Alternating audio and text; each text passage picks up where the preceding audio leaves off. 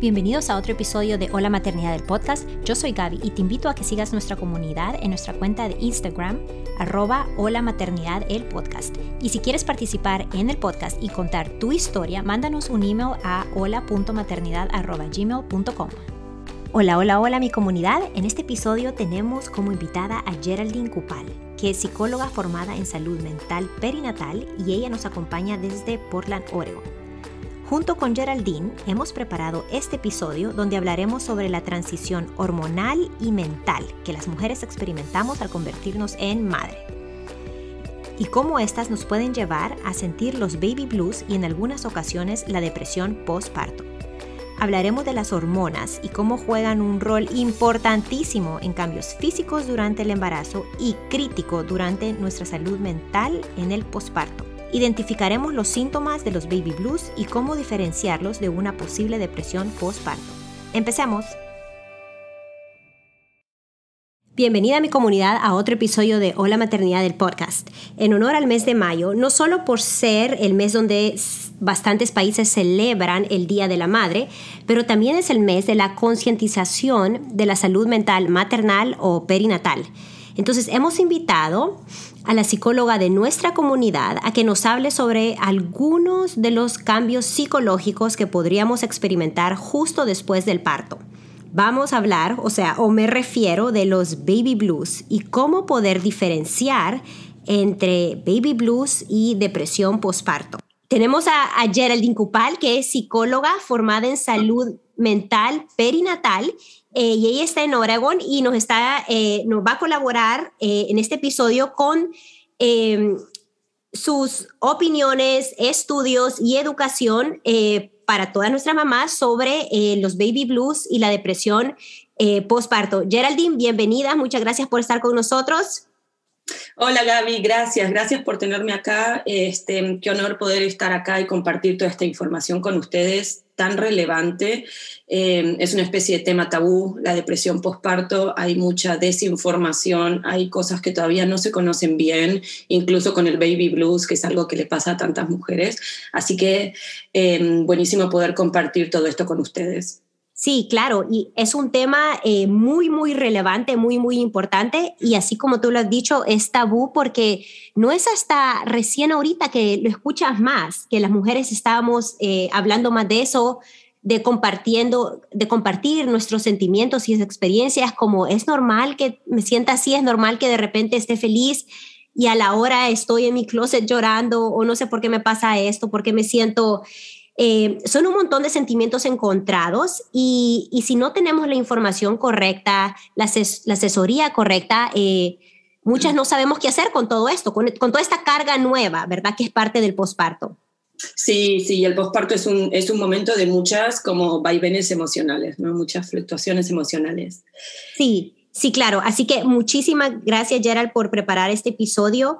Y, bueno, yo lo voy a empezar con esto, porque e, es, importante reconocer, o sea, por qué pasamos por los baby blues, eh, que, yo creo que es algo que no todas experimentamos, pero la mayoría sí. Y es algo que lo voy a decir así entre comillas, es normal. Es parte del proceso eh, que vas de, del embarazo, de parto y después postparto. Entonces empecemos por identificar estas hormonas. Durante el embarazo secretamos muchas de ellas. ¿Cuáles eh, son importantes? Está, por ejemplo, la HCG, que es la hormona que se produce exclusivamente en el embarazo. Entonces, cuando tú tomas un examen de orina o de sangre, miden los niveles de HCG y como son muy altos en el primer, eh, en el primer trimestre y solo la produces con el embarazo, eso da la confirmación que estás embarazada.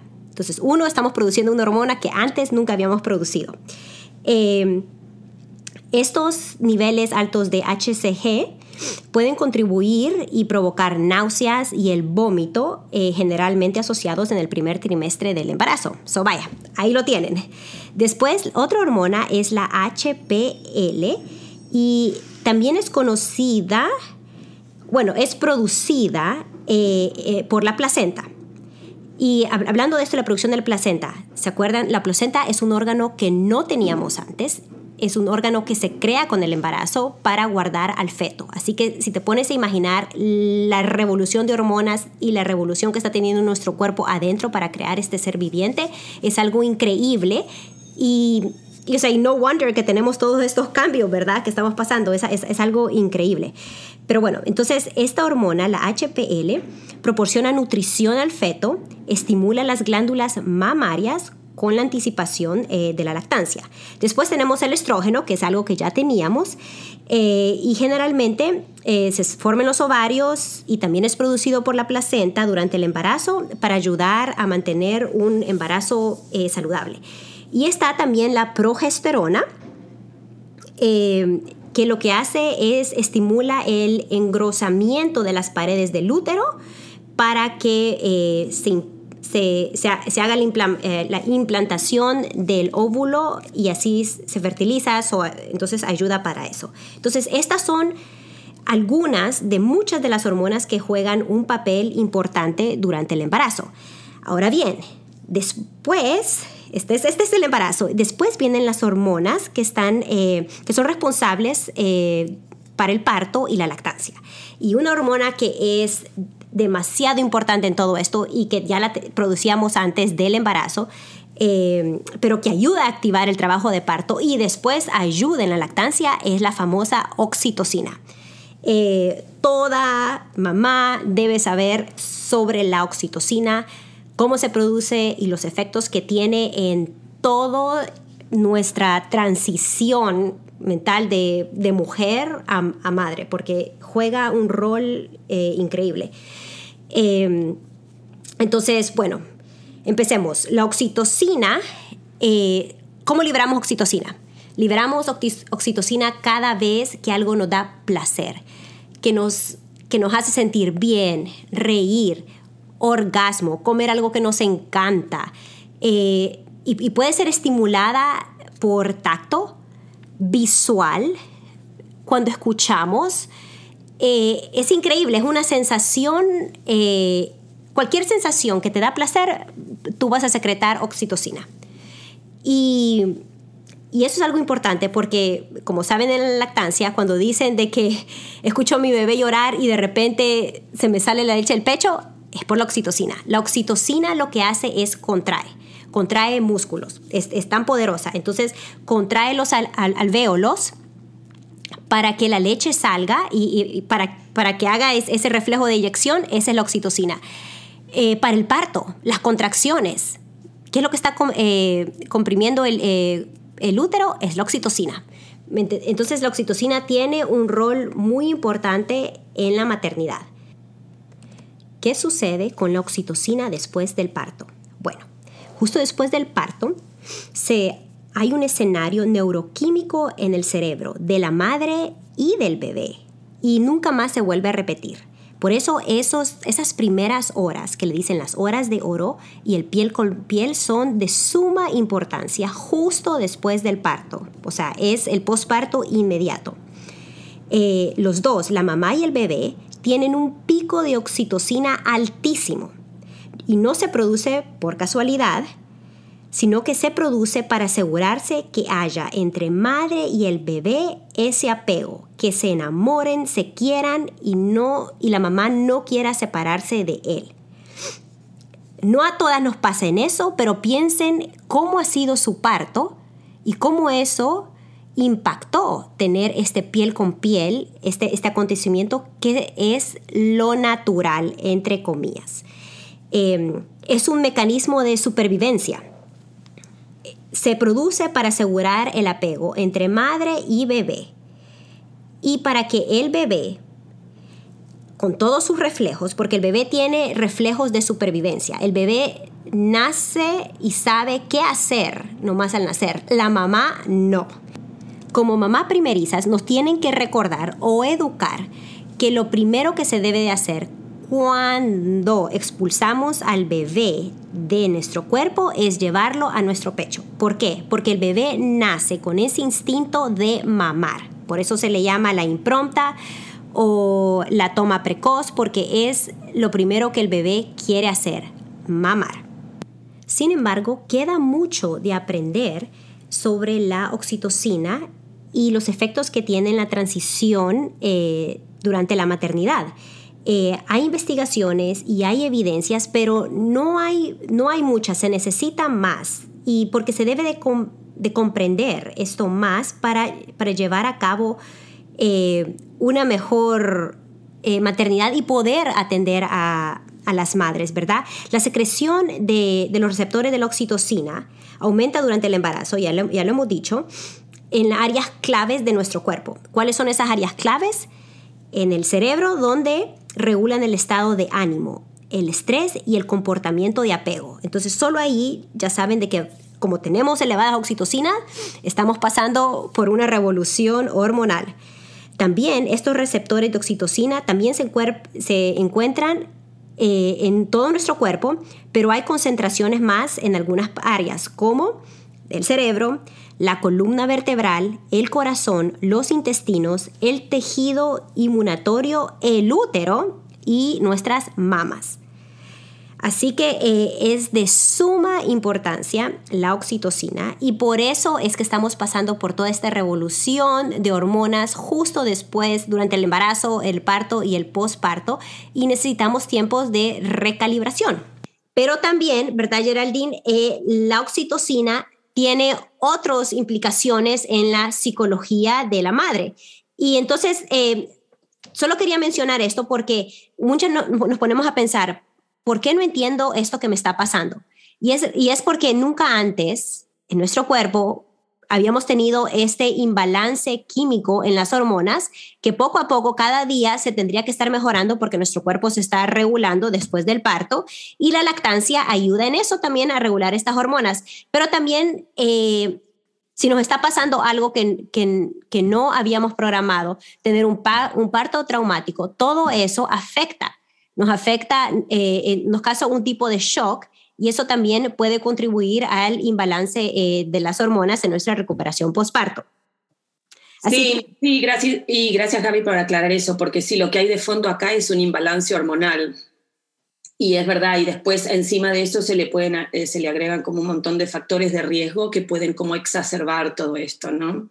Claro, claro. Em, Sí, lo que vemos es que la ansiedad y la depresión perinatal han sido identificados en mujeres de todas las culturas, todos los niveles sociales, todas las edades y todas las razas. Y creo que es por esto que, vos decís, Gaby, este imbalance hormonal que hay de base. Em, entonces esto es algo que, les, que vemos que le pasa a, todas a todas las mujeres en todas las culturas, todos los países, todos los niveles sociales, ¿no? Es como algo que pasa en la mujer en general en esta etapa. No, discrimina. No discrimina, la ansiedad y la depresión perinatal no discrimina. Lo que sí hay situaciones que eh, pueden exacerbar esto y que son como los factores de riesgo. Por ejemplo, la falta de apoyo emocional o familiar. En algunos países o en algunos lugares o en algunas culturas, las mujeres cuentan con más ayuda familiar o social y eso ayuda muchísimo a la situación de la madre. Em, este es un momento donde las mamás necesitan mucho ayuda y mucho apoyo y eso ayuda a combatir la ansiedad y la depresión perinatal. Em, el aislamiento es otro factor de riesgo, la falta de recursos económicos pueden generar un montón de estrés. Em, bueno, la pandemia claro. definitivamente que hizo que los índices de ansiedad y depresión eh, eh, suban eh, y también hay este, tener múltiples bebés, las mamás y los papás que tienen múltiples bebés, dos o tres o cuatro o más, obviamente que em, tienen un mayor riesgo de sufrir depresión y ansiedad. Si hay complicaciones en el parto, como dijiste, o complicaciones con el bebé, los bebés que tienen que ir a cuidados intensivos o que tienen algún tipo de problema extra, todo esto hace que, las, que la situación se pueda como exacerbar. Claro. Em, y como dijiste, Gaby, eh, todo esto, eh, la depresión o la ansiedad perinatal, es que puede aparecer durante el embarazo o en el posparto. Y cuando hablamos de posparto, de todo el primer año después del parto, todo el primer año de vida del bebé. O sea que no es solamente en los primeros meses, es todo el primer año. Claro, claro. Em, sí, porque eh, en, bueno, el posparto se, se, conoce como lo, que acabas de decir, el primer año de, vida de tu bebé, pero la verdad que, que los desarrollos y las transiciones que vas viviendo durante esa maternidad eh, son, son, muy reales y, son muy diferentes en cada mes. Como el, los primeros tres meses de vida del bebé estás más enfocado como en la alimentación de, de, él y en tu recuperación.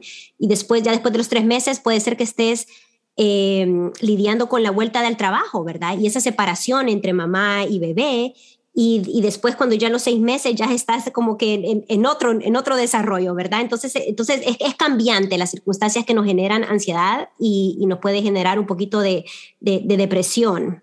Sí, es cambiante y muchas veces se piensa que el posparto son los primeros dos o tres meses y en realidad el posparto es mucho más largo que eso. Sí, eso, eh, eh, eso lo clasificaría yo como el, el posparto inmediato, ¿verdad? El cuarto trimestre. Claro. Claro. Sí. Bueno, Gaby, y para seguir, una de tus preguntas era cómo distinguir entre el baby blues y la depresión postparto, ¿no? ¿Qué es normal y qué no es normal? Sí, sí, súper importante, porque toda, con un montón de, mamás que, está, que he estado hablando, siempre dicen como, sí, yo tuve los baby blues, pero uno, se pone a pensar, ¿cuándo es que te dan los baby blues? ¿Es, es algo inmediatamente o es algo que, que nos cae después a los meses? ¿Y cómo sé que estos baby blues no es depresión? ¿Verdad? O sea, ¿cómo sé qué es esto? Sí, buena pregunta. Bueno, el baby blues, vamos a decir, el baby blues aparece en las dos primeras semanas después de nacido el bebé y dura máximo dos semanas. Y son los cambios en el estado de ánimo de estas dos primeras semanas. Es sentirse agobiada, sentirse sobrepasada, tal vez llorar por cualquier cosa, estar más irritada, más sensible, cosas así. Tiene que ver con la falta de sueño y con los cambios hormonales que hay inmediatamente después del parto y con el inicio de la lactancia. Y son fluctuaciones, es un día estar más triste, más irritada, más cansada, pero de pronto al día siguiente dormimos bien, eh, tenemos un mejor día, tenemos más ayuda y nos sentimos un poco mejor. Eh, el otro día estamos más animadas, ¿no? Es como un vaivén. Sí. Y esto le pasa a la mayoría de las mujeres, como el 70-80% de las mujeres experimentan el baby blues. Wow, o sea que eso, eso es más del 50%, o sea que casi todas. casi todas, 70 o 80%, es como de 10, de 10 mujeres, de 10 mamás, 7 o 8. Sí, claro. Es la gran mayoría. Y son solamente las dos primeras semanas. El pico es, es el tercero y quinto día después de posparto. Sí, cuando, te sacan del, del, hospital, si no has tenido del hospital. Si tuviste una cesárea, salís del hospital, vas a tu casa y ahí te agarra el pico. Dios mío, sí. Sí, Hoy me está acordando de los míos. Sí. Ajá. Em, pero son los vaivenes, es un día estar más triste y al otro día tal vez estar mejor. Si pasa algo bueno es estar mejor. Que esto es diferente de la depresión postparto. La depresión postparto es, si esto ya se prolonga, ya podemos empezar a pensar otra cosa. Porque hay mamás que el bebé tal vez tiene tres meses y dicen, no, estoy con el baby blues esta semana porque... No, no, a los tres meses ya no es el más mes el baby mm. blues. El baby blues son las dos primeras semanas. Qué, interesante, porque, porque la verdad que ahorita me pongo a pensar y, y sí, ya lo he escuchado, que o hasta, o hasta yo pienso que había dicho, como no, yo ya estoy pasando los baby blues a los tres meses. O sea que eso no, entonces eso no sería baby blues. No, eso no es más baby blues. Baby blues son las dos primeras semanas. Sí, ya después se podría hablar de una depresión o de otras cosas. wow, em, ok. Sí. Eso sí que no lo sabía. Eso es algo súper importante como, como, como madre primeriza, todos todo deberían de saber eso. Sí. Mm. Bueno, y la depresión postparto. La depresión postparto es parecido al baby blues, pero es mucho más intenso. Mucho más intenso y hay muchos más síntomas. Em, si tuviera que decir la, la, el rasgo característico de la depresión postparto, es como que es una tristeza, pero que es constante. Es la mayor parte del día y la mayoría de los días. Okay. como que es diferente de un día estoy triste y agobiada, pero al otro día me siento un poco mejor, estoy más animada, si tengo más ayuda, si duermo, si como bien, si el bebé se porta mejor, llora menos, estoy mejor. Y al otro día, es esto es una tristeza que es más como constante. Hay muchas mamás que en vez de tristeza lo que sienten es irritabilidad.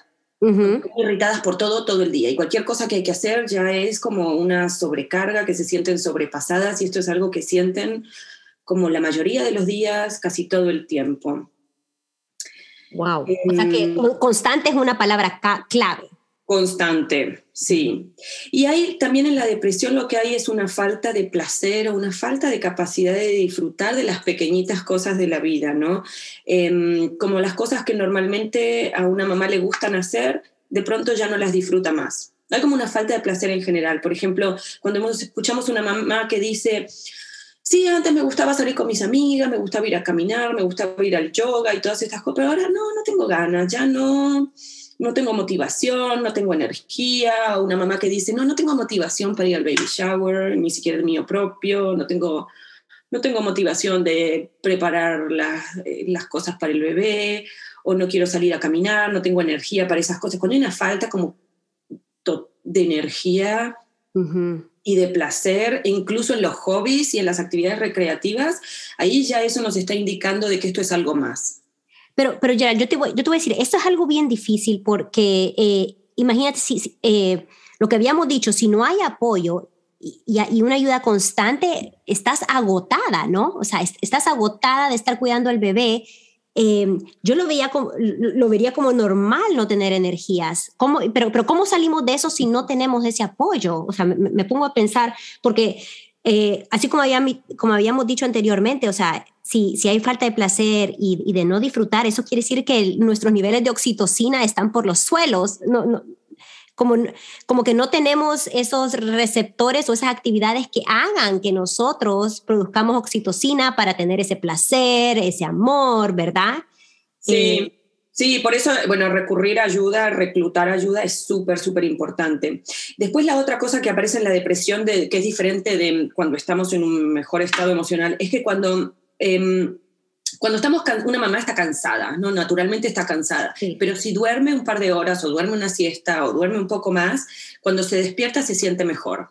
Se siente más energada, como, ah, sí, pude descansar, ahora estoy mejor. Una mamá cuando está con depresión, le está cansada, pero le cuesta irse a dormir. O duerme y se despierta y no logra volverse a dormir. O duerme muchísimo, pero siente que no es un sueño reparador. Incluso durmiendo se levanta sintiéndose agotada, como que no pudo recuperar las energías al dormir. Entonces, esa es otra señal que nos podría estar hablando de una depresión. Wow. Es, como insomnio, ¿verdad? Yo había escuchado que insomnio es, es, es una. Eh, es, es, el efecto de, de, bueno, una señal de depresión. Sí, sí, y muchas veces le dicen a la mamá, bueno, cuando el bebé duerme, trata de dormir. Y a veces una mamá que está agotada, el bebé se va a dormir y se tira en la cama y no logra irse a dormir. Sí, a mí me ha pasado eso, no es fácil. Como que la cabeza sigue funcionando y sigue trabajando y no logramos descansar. Bueno, esa sería otra señal. Sí. También pueden haber cambios en el apetito, como por ejemplo comer mucho o no tener nada de hambre. Naturalmente, creo que lo que más aparece es la falta de, ganas de comer, porque cuando las mamás estén, están en el posparto y están con la lactancia, normalmente tienen mucha hambre. Entonces lo que puede hacer es que comen una falta de ganas de comer, una falta de placer en el comer.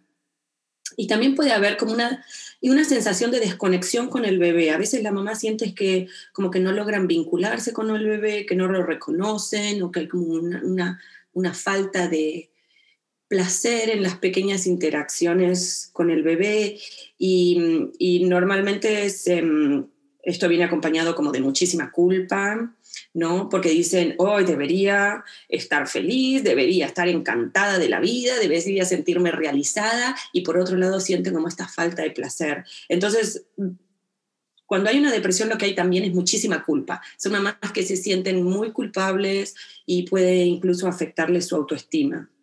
Sí. Y, Sí, que esto es diferente del baby blues, donde la mamá no, no se sienten afectadas en su autoestima. estoy cansada, estoy cansada, un día al otro día están mejor y sigue habiendo una capacidad de disfrute. Claro, o sea, eh, eh, estás en una montaña rusa, que un día me, siento muy bien, salgo, hago aquí, después el, el, siguiente día estoy como, ay, me siento cansada, pero también me siento con estos sentimientos, pero, pero va saliendo, o sea, como tú dices, es un sube y baja y de repente se van. Sí. Pero, pero la depresión, como tú dices, la clave es que, estos sentimientos son constantes y siguen ahí. Sí, Y, y, las mamás pueden empezar a pensar un montón de cosas como no soy una buena madre, no sirvo para esto, soy un fracaso, hay algo mal, mal conmigo. Incluso puede haber ideación suicida. A veces, a veces las mamás pueden sentir como soy una carga, tal vez mi familia estaría mejor sin mí, y cosas así. Y ahí hay que consultar con un médico, con un profesional de salud mental, porque existen las terapias, existen los tratamientos, hay medicaciones, diferentes eh, tipos de abordajes y con ayuda se puede salir de esto. Y esto es importante tenerlo en cuenta, porque muchas veces las mamás lo viven en silencio, de manera muy aislada, no lo cuentan por toda esta culpa y por todo este tabú. Es como un tabú tener una depresión postparto, porque se supone que es un momento de mucha alegría y mucha felicidad entonces, nombrarlo y aceptarlo y comunicarlo a veces puede llegar a ser muy difícil también. Eh, pero por eso es importante que las mamás sepan, existen los tratamientos, existen las terapias y con ayuda se puede salir de esto. Claro, y también los grupos de apoyo, ¿verdad? Eh, los grupos de apoyo, sí. Y reclutar ayuda por donde se pueda, amigos, familiares, profesionales, alguien que ayude con la casa. Eh, es necesario buscar ayuda. Sí, sí, muy, muy bien dicho, porque así como dice, esos sentimientos, contarle a alguien que pensar, si tus pensamientos son como yo no sirvo para esto, soy un fracaso, soy una mala madre porque estoy acá, son sentimientos muy tabú porque son, es como, tú, tú, tú no, no, no, quieres que alguien te juzgue por ser una mala, por considerarte una mala madre si tienes estos pensamientos. Sí, totalmente. Y a veces la, la sensación de desconexión con el bebé, hay un mito de que somos completamente felices y realizadas cuando nos encontramos con, con nuestro bebé. Y muchas veces las mamás están atravesando o una depresión o un, muchísima ansiedad o un, un parto traumático y pueden tener como una sensación de desconexión o que les cuesta un poquito vincularse con el bebé. Y esto también lo viven con muchísima culpa. Em, entonces sí, hay muchísimos temas tabú sí. alrededor de la maternidad. Y para mm, eh, resaltar, vamos a decir, eh, la depresión postparto le pasa a una de cada ocho mujeres a nivel nacional. O que pasa un montón, pasa muchísimo, pero esto está silenciado, no se habla. Wow, porque eh, yo me acuerdo que en el primer episodio que grabamos habíamos dicho, eh, tú habías dicho una de diez, y, hiciste el comentario como, bueno, y, quién sabe cómo va a ser después de la pandemia y, ver que ahora una en ocho. Una en ocho, sí, definitivamente que se, se, exacerbaron los números de depresión y de ansiedad en la pandemia, no solo en mujeres, pero en todas las personas. Sí, claro, y, o sea, porque me imagino que fue, que, que fue bien difícil durante ese tiempo de aislamiento poder encontrar esos recursos para, para poder seguir, seguir adelante. Sí, bien difícil, bien difícil. Muchas mamás lo vivieron con, en, con, mucho, con mucha soledad, mucho aislamiento y, y, sin falta de recursos y de ayuda. Claro, claro, no, qué increíble. ya sabemos que es un factor de riesgo para la depresión, así que... Sí, claro. Y bueno, y otra cosa que cabe resaltar es que la depresión postparto no solamente le pasa a las mujeres que dan a luz, sino también a los papás o a las parejas de las mujeres. Em, y este es otro tema, em, también otro tema tabú, o tema de que se habla poco, que se sabe poco, pero los papás pueden eh, tener depresión postparto también o la pareja, si es otra pareja mujer, también, aunque no sea la persona que eh, tuvo al bebé, que estuvo embarazada y que atravesó el parto, también pueden tener depresión postparto. Em, acá tengo las estadísticas y aproximadamente el 4% de los hombres, y esta es una estadística vieja del año 2010, porque no se tiene algo más actual, pero aproximadamente el 4% de los hombres desarrolla una depresión postparto en el primer año de vida de un niño. Wow. Interesante. para cuando el niño cumple 12 años, uno de cada cinco padres, según el CDC, desarrolla una depresión postparto. Y sí. A veces en los hombres o en los papás o en las parejas es más difícil de identificarlo porque muchas veces no dicen estoy triste, sino que lo que manifiestan es irritabilidad, estrés, sentirse sobrepasado, sentirse que no puede, sentir que no sabe qué hacer, es más como estrés, irritabilidad o desconexión o agotamiento lo que, lo que manifiestan. Em, y socialmente eh, muchas veces no, no, está bien aceptado que esto pueda pasar, entonces es más difícil de expresarlo y de comunicarlo. Pero es importante también eh, prestarle atención a esto, porque cuando alguien en la familia está deprimido, esto termina afectando a los otros miembros de la familia. Por ejemplo, si papá está deprimido, tiene menos energía para ayudar a mamá, eso significa que mamá tiene menos ayuda y menos apoyo, y termina afectándonos a todos, ¿no? Sí, es, es una cadena. Lo mismo que si mamá está deprimida y de pronto papá va a trabajar y vuelve y tiene, mamá tiene menos energía, entonces tiene que ayudar más con el bebé, con la casa y a la noche. Entonces es como que toda la dinámica familiar se ve afectada cuando alguno de los dos o incluso los dos eh, están pasando por una depresión postparto. Sí, es que es, que es, que es si tienes una, una pareja, eh, la maternidad o paternidad es, es de dos, ¿verdad? O sea, los, los dos son padres, los dos se están ajustando a una nueva vida con un bebé o con dos bebés o con dos niños, tres niños. Entonces, siempre es un, un, ajuste y, y la verdad que nunca sabe de qué ángulo te va a llevar la, la sorpresa o esta sorpresa que por veces le llamamos ansiedad, ¿verdad? Que, que es no saber cómo adecuadamente adaptarnos a la situación en que estamos viviendo. Sí, definitivamente que, requiere de una, de una adaptación por parte de todos en la familia cuando llega un bebé. Sí, sí. Y, y, algo que tú has dicho, eh, yo, yo, creo que el factor de riesgo más popular, diría yo, que contribuye a, a, esta depresión, además del aislamiento, pero es la falta de apoyo eh, bueno, emocional y familiar, pero la falta de apoyo que hace que perdamos el sueño. o sea, no tener, no, no poder dormir es, es algo que de verdad eh, causa un agotamiento increíble. Eh, pero, pero, pero, pero, digo, pero, yo creo que deberíamos de hacer una concientización más profunda de lo que significa ser padres de un recién nacido. porque, o sea, o sea, tú sos mamá, tú diste lactancia, yo di mamá, yo también di lactancia, y la lactancia va en contra de la forma en que habitualmente dormimos. Estamos acostumbrados.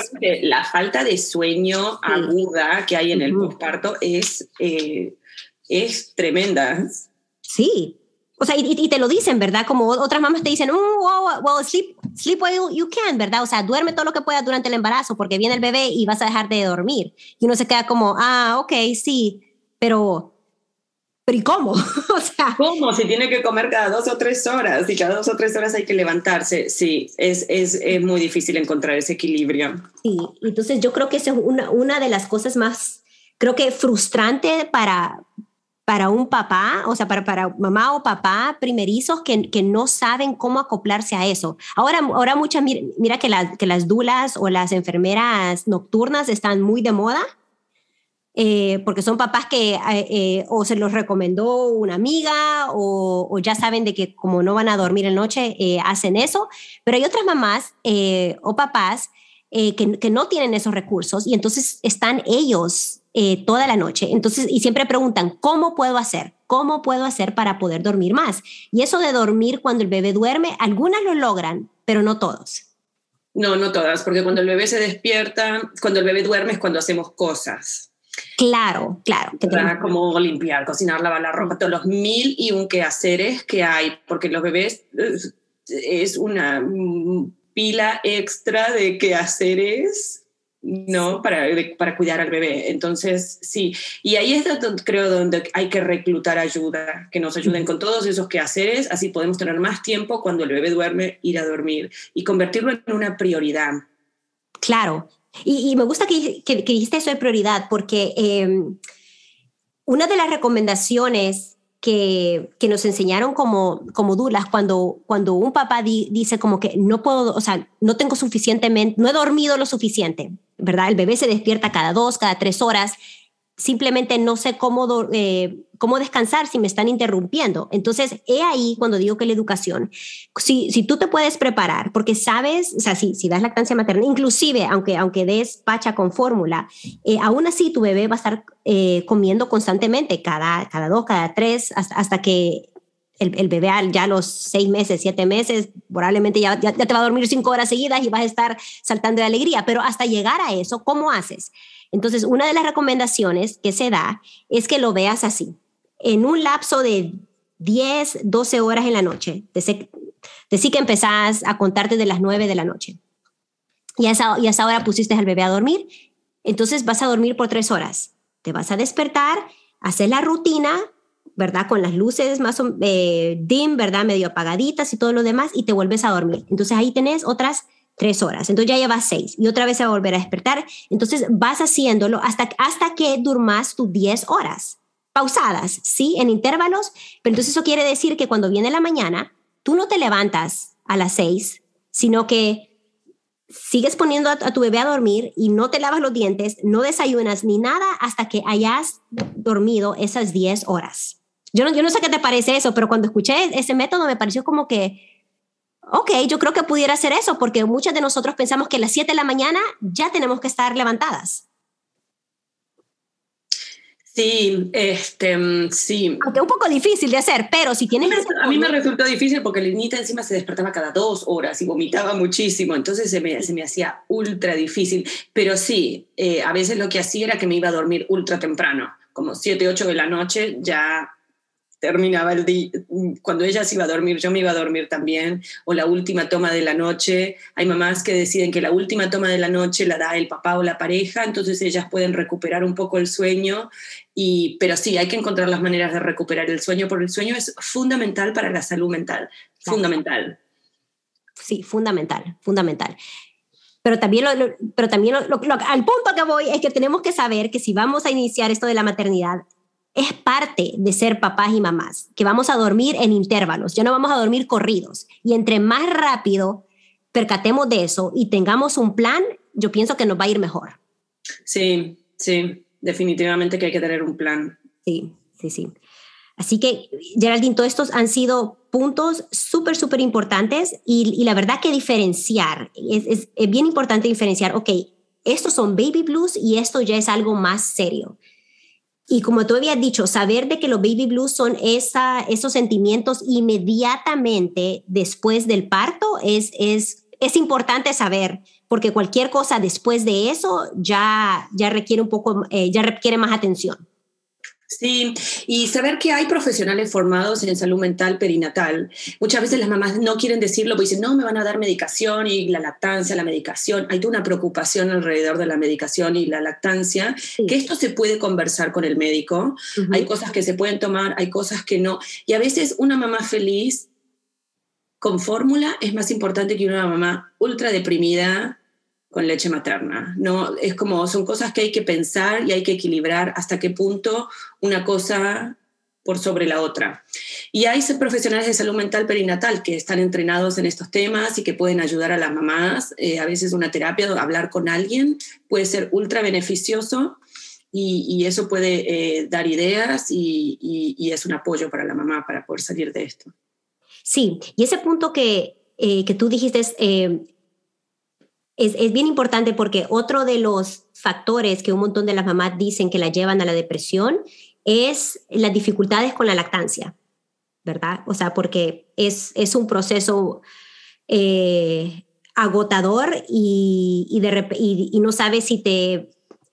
No sabes cómo te va a sortear esto de la lactancia porque requiere de muchos procesos, pero la verdad que estar acompañada durante, ese momento y armarte de herramientas que te puedan apoyar durante este posparto, ya sea con una dula, con una asesora de lactancia, y siempre tener esa ayuda eh, psicológica, porque no pensamos en ayuda psicológica tampoco, aunque no te vaya mal con la lactancia, aunque estés todo bien, por veces necesitamos simplemente validar nuestros sentimientos con alguien objetivo. ¿Verdad? Sí, definitivamente, sí. O sea, yo, yo, he escuchado que hasta los psicólogos tienen sus propios psicólogas. Sí, muchas veces sí. Sí, es, es, es algo, es, es, algo muy, muy importante poder eh, hablar y expresar como, ¿por qué me estoy sintiendo así? Y tal vez otra persona te puede llegar a, a ayudar a recapacitar por qué es que de verdad te estás sintiendo así. Eh, sin, sin, ningún juzgamiento, o sea, sin, sin, ¿cómo se dice? Eh, sin que te juzguen ni nada, simplemente saber la, la, razón por la cual estás sintiendo esas, esas emociones en ese momento. Eh, Yo, soy, yo siempre estoy a favor de la, de la psicología y yo pienso que toda persona, aunque no haya pasado por la maternidad, necesita esa, esa ayuda, esa consejería de, de hablar con, con un profesional eh, objetivamente para validar nuestros sentimientos y nuestra situación en ese momento y no sentirnos aislados. Muy importante, y sobre todo durante la maternidad. Eh, bueno, Gerald, muchísimas gracias. Este episodio es de muchísima importancia y se las recomiendo a todos los papás eh, que están empezando la maternidad, ya sea mamá o papá, tío, tía. Si eres parte de esa tribu que vas a ayudar a esa familia, es importante reconocer estos signos, eh, saber la diferencia entre los baby blues y la depresión postparto y poder apoyar a estas familias y poderlas ayudar. Así que muchísimas gracias, Gerald, por eh, apoyarnos en este episodio. Tu información ha sido súper valiosa y como siempre te vamos a estar contactando para otros episodios eh, que tengan que ver con la eh, salud mental perinatal.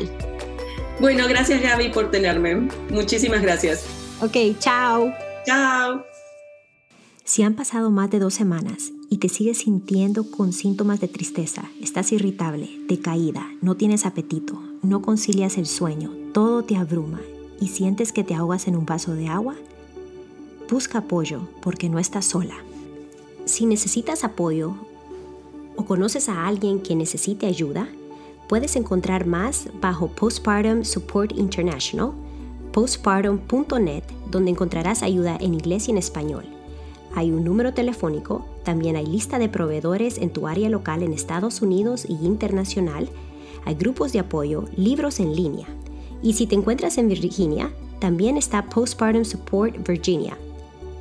Y lo puedes encontrar por internet postpartumva.org.